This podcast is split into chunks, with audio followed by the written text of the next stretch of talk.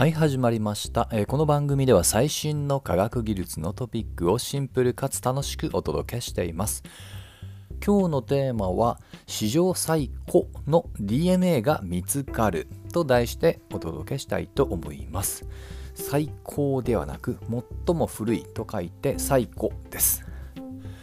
できっかけなんですがつい最近とうとう、まあ、ジェラシック・パークシリーズの完結版ジェラシック・ワールドを見ました。はい。前々から見たかったんですけどね、まあ、やっと、まあ、オンデマンドで見ることができました。ジェラシック・ワールド新たなる支配者っていうタイトルですよね。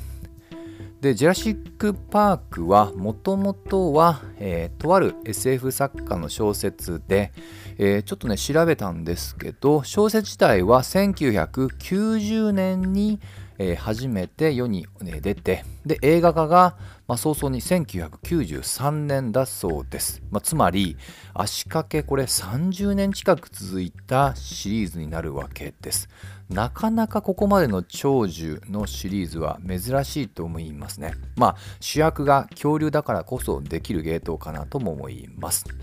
まあ、ちなみにね途中からパークではなくワールドになってますが、まあ、これはね、まあ、言わずもがなと言いますかね。もう名前の通りです、まあ、あの基本的にはネタバレはしないようにしたいのでそれ以上は、えーそこは触れません。はい。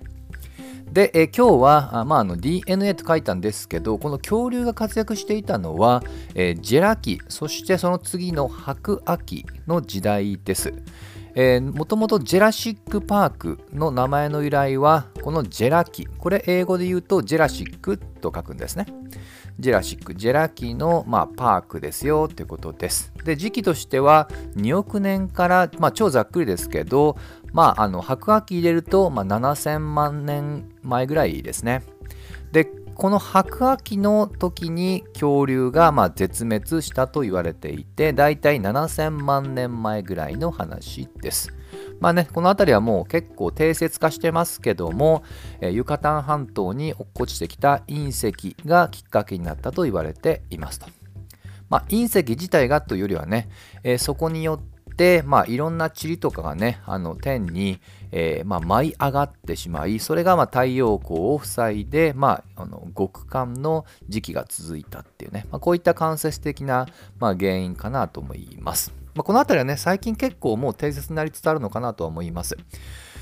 で、えージェラシック・パークに話を戻すとこの物語の設定は、まあ、このねジェラ紀の、えー時に、えーどうも蚊がいたらしいですね。あの人間の血を吸う蚊です。で、この蚊が恐竜の血を吸って、たまたまその状態で、まあ、あの、琥珀に閉じ込められていた。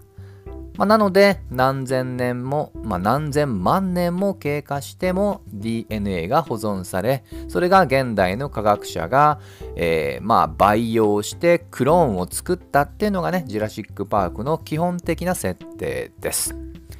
で、ちょっとこれこのシリーズも触れたかもしれませんけど、これは今のところは、まあ、不可能な設定です。つまり科学的には無理です。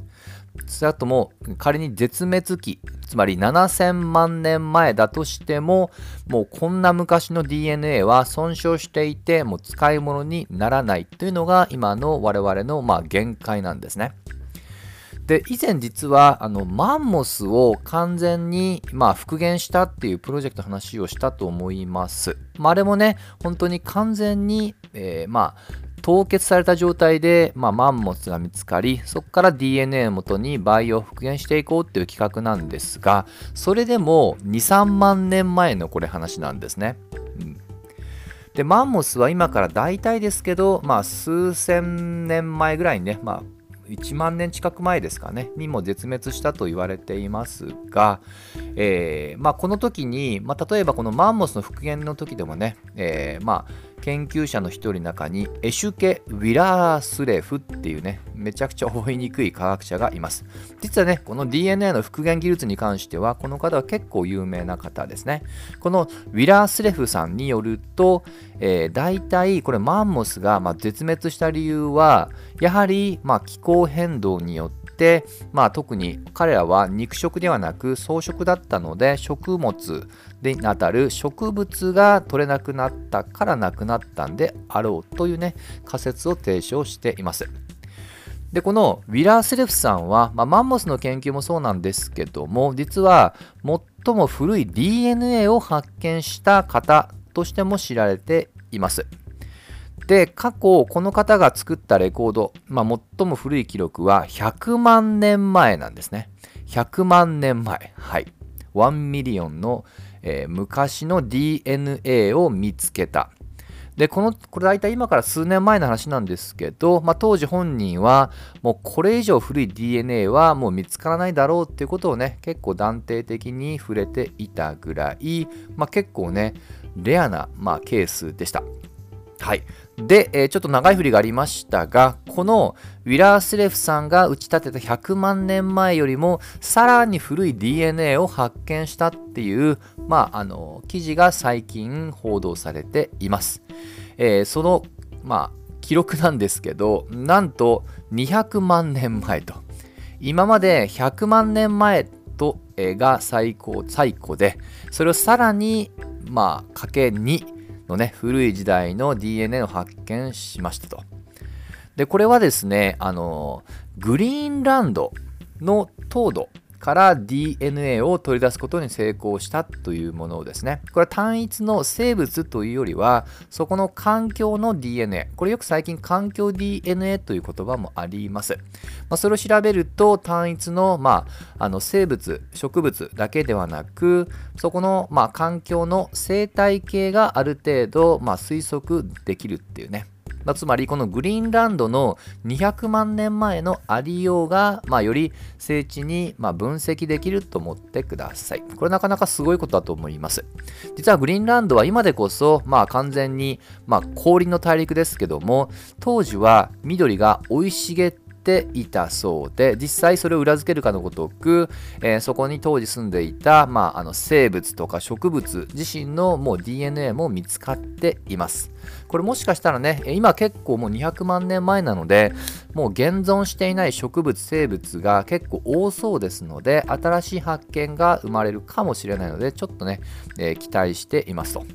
で肝心のこの、えー、記録を破った方なんですが、まあ、なんとウィラースレフさん本人でした。はい、自身が自身の予測を大幅に、えー、まあ、あの壊してしまったと。はいまあ、結構前回ね断定的に言ってしまったんですがさらに倍率ドンの史上最古の DNA を本人が見つけてしまったと。であの記事を見る限りなんでこんなにね一気に100万年前からブレイクスルーが起きたのかっていうのはちょっと原因が分からなかったんですがまあおそらく想像するにやはり DNA 自身をね読み取れるシーケンサーと呼ばれているやはり解読装置自身の、ま、発展っていうのもあったんだろうと思います。まあ、それぐらいね、最近の技術っていうのはね、もう売買ゲームで伸びていきますと。ですので、今回はさすがに、えー、まあ、同じようなセリフは吐かず、まあ、今回の研究成果でさらに今後、より古い DNA が見つかるのかという問いに対しては、えー、このように答えます。今の2倍、さらに遡れたとしても不思議ではありませんが、保証はできません。